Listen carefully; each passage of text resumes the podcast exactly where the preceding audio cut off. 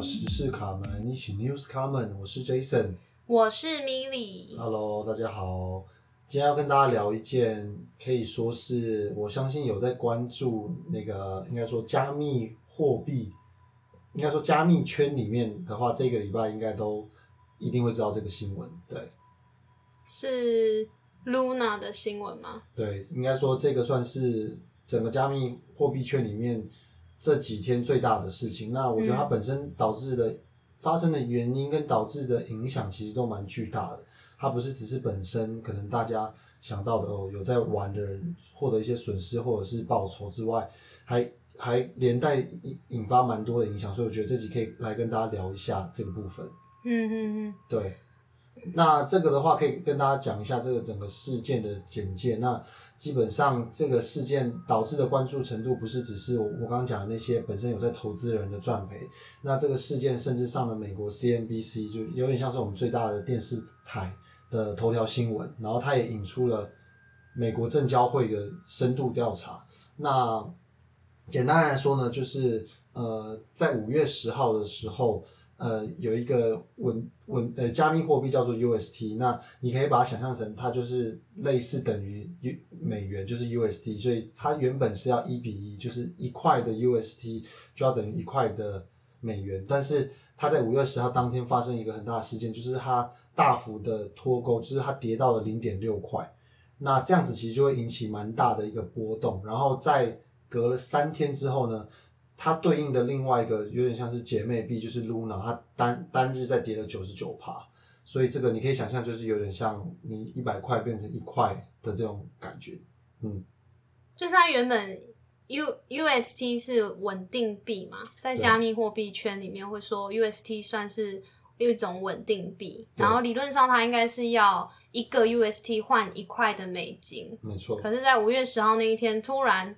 大幅的。嗯，就是它的价值大幅的下降，然后一开始是先跌到零点六美元，然后后面 Jason 会再详细的讲为什么 UST 的大跌会导致 Luna 也跟着暴跌。嗯嗯，然后在接下来的发展是怎么样呢？接下来的发展就是原本它的机制，我先讲一下这个事件，然后我再跟大家稍微快速带一下它本身的原理，就是它本身的机制是期待说，当今天 UST 就是我们刚刚讲的，它应该要等同于一美元的这个货币。它在叠加的过程当中，那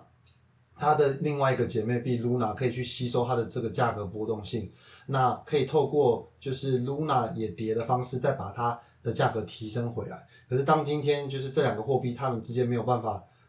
达到一个平衡的话，那就会变成两个一起暴跌。所以简单来说，你的认知就可以直接理解成两个币都暴跌，那基本上就炸裂了，因为它整个里面影响到所有持有这个货币的人，或者甚至是拿它去做其他投资人，就会引起巨额的，就是资产的损失。它的概念就是我刚刚讲的九十九趴，不是只是我刚刚其实有点叙述错误，它不是只是一百块变一块，它有点像是一万块变一块的概念，因为它跌的应该是就就是九十九点九九九趴，所以这个概念、就几乎等于没价值嘛，几乎是归零。而且我自己身边是有蛮多朋友，就有看到他们真的是发文，就是在讲述自己，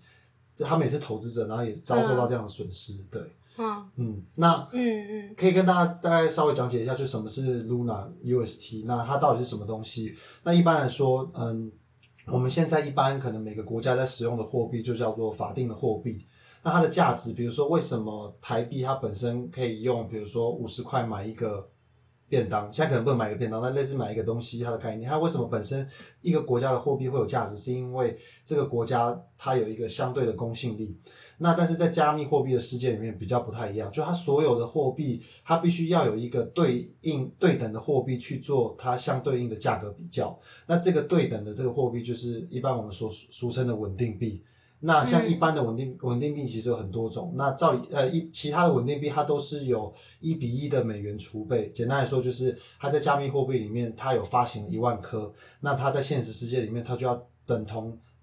付出一万美元作为担保，就是以、以说服大家说它是真的值那个价值就对了。对，那那 Luna 呃，应该说 USD 它本身也是一个稳定币，那只是说它的机制比较不太一样，它是透过演算法的方式去让大家相信说它拥有一美元的价值。OK，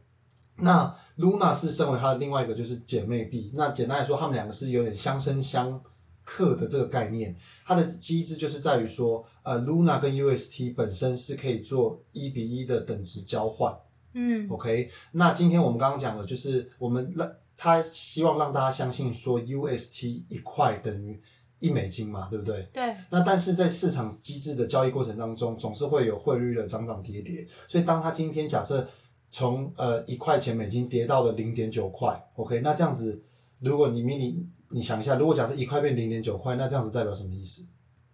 就比较不值钱啊。它比较不值钱。那反过来说，如果你是从就是你一般的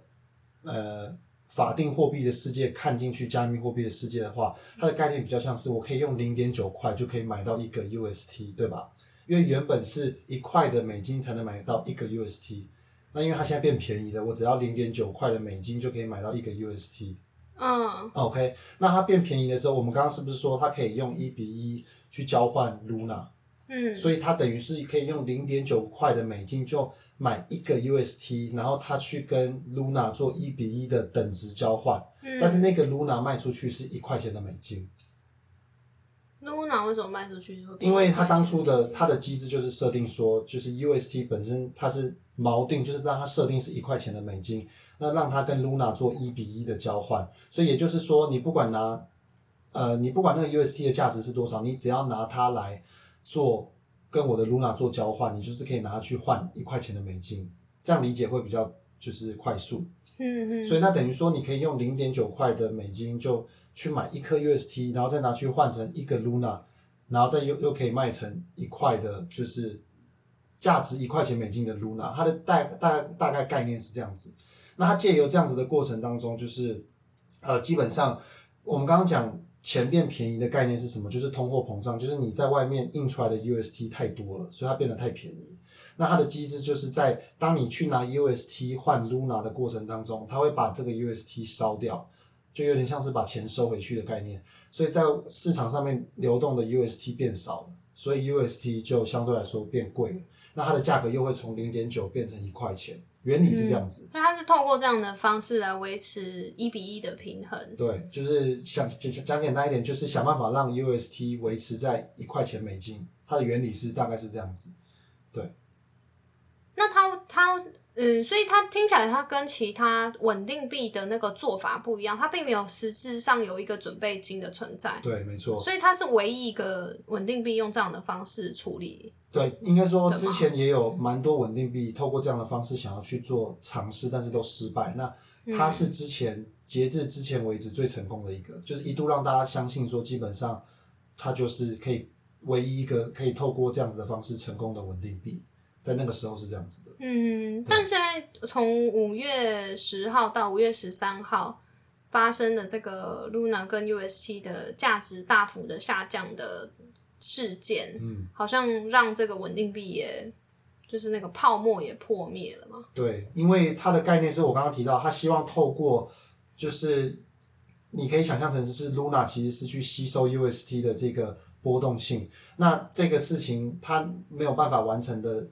前提，就会是代表说所有的人都已经不相信 UST，那他全部想要拿去换 Luna。OK，那我们刚刚是不是说，就是 UST 换 Luna 的过程当中，UST 会一直被烧掉，但与此同时也会一直生成很多的 Luna，那 Luna 就会变成通货膨胀。嗯，那在这样的过程当中，一旦 Luna 的通货膨胀没有办法负荷，就是 UST 的大家恐慌的这个速度的话，就会导致 Luna 的价格也会一路跌。那当 Luna 的价格跌到比 UST 还低的话，那你就讲简单一点，就代表说它的它的光 Luna 就已经不值钱了，它根本没有办法去吸收这个 UST 的价格波动，那就会两个都是一路往下跌，跌到基本上就是归零。对，它的原理大概是这样子。嗯其实我之前有有考虑过要呃投资，应该算投资 UST 吧。我那时候听到的，我我也没有很确定啊，但反正可能有在关注加密货币圈的 YouTuber 的人，可能会有看过，就是有些 YouTuber 他有在介绍一个呃，就是算是一个钱包吗？或是一个演算法、一个机制，叫做 Anchor。然后你透过呃用现金，当然你是用实际的钱，然后去买一部分的那个 UST 放在里面，它好像是一个借贷平台，我印象中好像可以做借贷平台。然后就是你你在上面买了 UST 之后，你可以借给那些需要的人，然后你就是会拿到一个还蛮高的利息，好像每个月是，哎，是一年还是每个月？反正就是大概十几趴。一年大概二十趴。对，就是一个很高的利率。然后那时候我知道这件事情是在农历年前的时候。所以我那时候有一度就是还蛮想在过年期间，就是好好研究这个机制，然后想要就是做一点投资的尝试。但是我在这之前是完全没有投资过任何的加密货币，不管是最有名的比特币或是那个以太币，我都没有买过。所以我其实虽然有研究了，可是。我不知道现在看到这个结果，我应该要庆幸嘛？就是当初我那天看到的时候，我有点意外，因为我那时候听到 YouTuber 的分析，大部分都是在讲 UST 是一个稳定币，所以它跟一般加密货币会有很大的暴涨暴跌是不太一样的，就是它几乎是一个。有点类似像加，我那时候的理解有点像加密货币世界的那种定定存或者是存股这样子的一个概念，就是我们也不是很贪心的去求加密货币，可能一下子你的资产就会成为两倍、三倍甚至更高的那样子的高报酬，而是我们选择一个大概以，因为我所听到的是以二十趴这样子的利率来讲，在。加密货币世界里面其实算是很很低的，就是并没有特别的高，所以相对来说它的风险，我那时候听起来也感觉说好像不是那么的令人害怕，所以确实那时候曾经有想说要呃入金，就是要要试试看，但后来就是忘记为什么，好像是因为很有那个那个入金的那个过程有点复杂。然后我就想要找朋友再教我一下，然后再进去。所以后来就一直就是后来又疫情啊什么什么有的没了，反正拖着拖着就忘了这件事情。所以某某种程度上，我也算是幸运逃过一劫。不然我我其实原本打算大概是放一万块台币进去。嗯。所以如果我当时候放的话，嗯，现在就可能就是零零点一零点几吧，零点零零几之类的。对，大概就是不到一块台币这样子。对，就几乎没有归零的意思。对。那其实，其实我觉得应该是，嗯，可能不止各位听众，或者是你们身边的朋友，应该有蛮多，就是像类似迷你刚那样子的过程。因为，呃，简单来说，我觉得它的特色是它吸引了很多，我们一般是讲出圈的小白入市，意意思就是说，它吸引了很多对于加密货币的比较相对来说没有那么了解，就可能之前没有接触过比特币、以太币或甚至是 NFT 或其他加密货币的人，都会想要去做尝试。那因为第一个听到是它是稳定币嘛，那听起来感觉就要比较稳定，就是跟其他的币比，比其他的币比起来。那第二个是它的年化报酬率其实是呃之前都是一度稳定在十九点五帕左右。那最主要的特色，它是每分钟就计算利息一次。所以简单来说，就是让大家基本上都会觉得说，哎，那基本上我真的看到它不行了，我我我再逃就好了。就是感觉说我是可以随时随地把钱抽离，不会像很多人，你如果说放定存还要怕违约或什么，他是随时随地可以离开。所以一般人就觉得说，那我感觉没有什么。就是太大风险，我随时离场好像也没有问题，所以蛮多人就进去做这样子的尝试。那其实刚刚呃，mini 讲程度，某种程度上也没错。这个 Anchor 协议本质上就是这个团队，就是 Terra 团队，就是当初发行 UST 跟 Luna 的这个团队，有点像是创创造出来的一个协议。它就是一个借贷平台。那本身 UST 大概也有百分之七十八十的资金都放在这个协议里面。那它的目的就是吸引很多的新人加入，那可以确保说，就是大家对于 UST 这个稳定币是有一定的需求，那这样子才可以让它有有点像是源源不断的活水的的这种概念。所以当时其实真的吸引蛮多人去进去。那其实我自己也算是在加密货币有稍微做一些的了解。那我自己的想法是比较像是，呃，我们一般大家都知道，就是常有人说一句话，就是风险，呃，报酬越大，风险越大。对吧？那反过来讲，就是你可能会觉得说，那照理来说，我这个报酬比较低，风险应该也要越低才对啊。可是本质上面，其实，在加密世界里面，它的高，它只要你只要看到很多人告诉你说，就是在加密货币里面，这个什么什么什么东西是很稳定的，然后报酬率又不低的情况底下，它本身就存在着一个很大的风险，因为听起来像庞氏骗局。对，没错，因为在加密世界里里面，其实最大的你的成本其实是时间。所以当有一个东西它它告诉你说，诶，我这一年甚至是未来十年它都是这样子，你不用担心的时候，就是很可能就是你以前我们常常会听到那种就是秘密讲可能庞氏骗局或甚至是老鼠会，嗯，因为本身它演化的速度太快，这是一个很新的东西，全世界没有一个人会知道它接下来的发展会往什么样子的情况底下，你连它的终点都不知道长什么样子，你怎么能够确保说一年之后它还是可以维持跟现在一样的样子？所以这个是嗯本身它的风险，对，所以也就是导致这一次呃让蛮多人蒙受损失的一个一部分的原因。哦，那这次的事件其实有蛮多人猜测背后可能发生的原因跟嗯有点像是谁做的这件事情。那一部分人就蛮阴谋论的，就是说可能币安的创办人就是赵长鹏本身有涉及这次的这个事件，那当然他本人是矢口否认。那唯一其实蛮多人会这样猜测的原因，主要就是因为就是不希望他就是有点独占鳌头，但我个人是觉得这个猜测性是有点太过阴谋论。那有看到另外一个说法是说，就是有遭遇到大量的场外资金做空。那这个大量的场外资金有有人说可能是 BlackRock，就是黑石，那甚至是其他的就是知名的嗯美国的投资机构。那我个人认为这个可能性也是偏低，因为基本上他们都受到了就是美国证交会的嗯的法规的限制，所以基本上他们不太可能会做这件事。那唯一比较有可能是遇到就是那种单一专门在就是拥有大量资金在做放空的个体户去做这样子的，嗯就是杠杆敲动的动作。那比较听到一个比较可能的说法有两种，一种是说有一个人就是他号称是币圈索罗斯，就索罗斯是一个很常在世界各国就是放空股市的一个人，他号称是金融巨鳄，对。那他这个人我们不知道他的真名，但号他他他是号称这个地址，这个他这个加密钱包的地址号称是币圈索罗斯，他专门放空各大不同的加加密货币。那本身他就是做空了比特币，还有就是这个 UST 还有 Luna，那就是他赚了蛮多的钱。那他大概准当初是听说准备了十亿美金吧，就是去做这个所以他他这样子十亿美金的资金规模，就有办法让 Luna 跟 UST 崩跌到这个程度吗？对，有，因为本质上面下一个原因就是也是主要导导致加速 Luna 跟 UST 灭亡。我个人认为最主要的原因就是大量的投资者撤离，有点像是恐慌性逃离。对恐慌性逃离，那就是我们刚刚前面一开始有提到这个名字叫死亡螺旋，也就是说，当市场的情绪非常恐慌的情况底下，大家都只会想要一一昧的有点像是割肉。那在那你在做这样子的过程当中，就是你旁边人看到你这么做，他也会很害怕，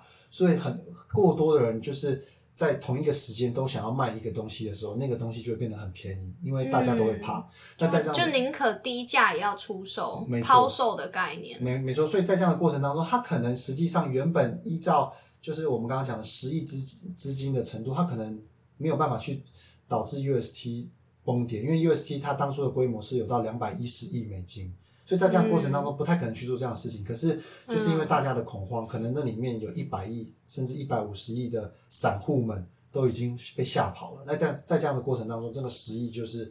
扮演着举足轻重的角色。所以也就是因为这样子，所以导致大量的投资者就是撤离，所以也导致他嗯有点没有办法翻身。那现在基本上是确定是不太可能再回来了，对吧、哦，因为我那时候听到的分析有提到说，一开始呃，就是我刚刚讲的那个 Anchor 的那个系统就会有受到影响嘛，因为你你。之前之前我所听到的是说，大家当然如果要进入这个 Anchor 投资的话，最在意的就是我会一直拿到十几趴的高利息嘛，对不对？那当时候我听到蛮多的分析，就是在讲说，如果说呃 USD 跟 Luna 的那个之间跟美金的那个稳定关系有一些波动的话，Anchor 会做一些利率上的调整，比如说它可能就会往下调。但是它不会说哦，就是像某些的加密货币是有点像是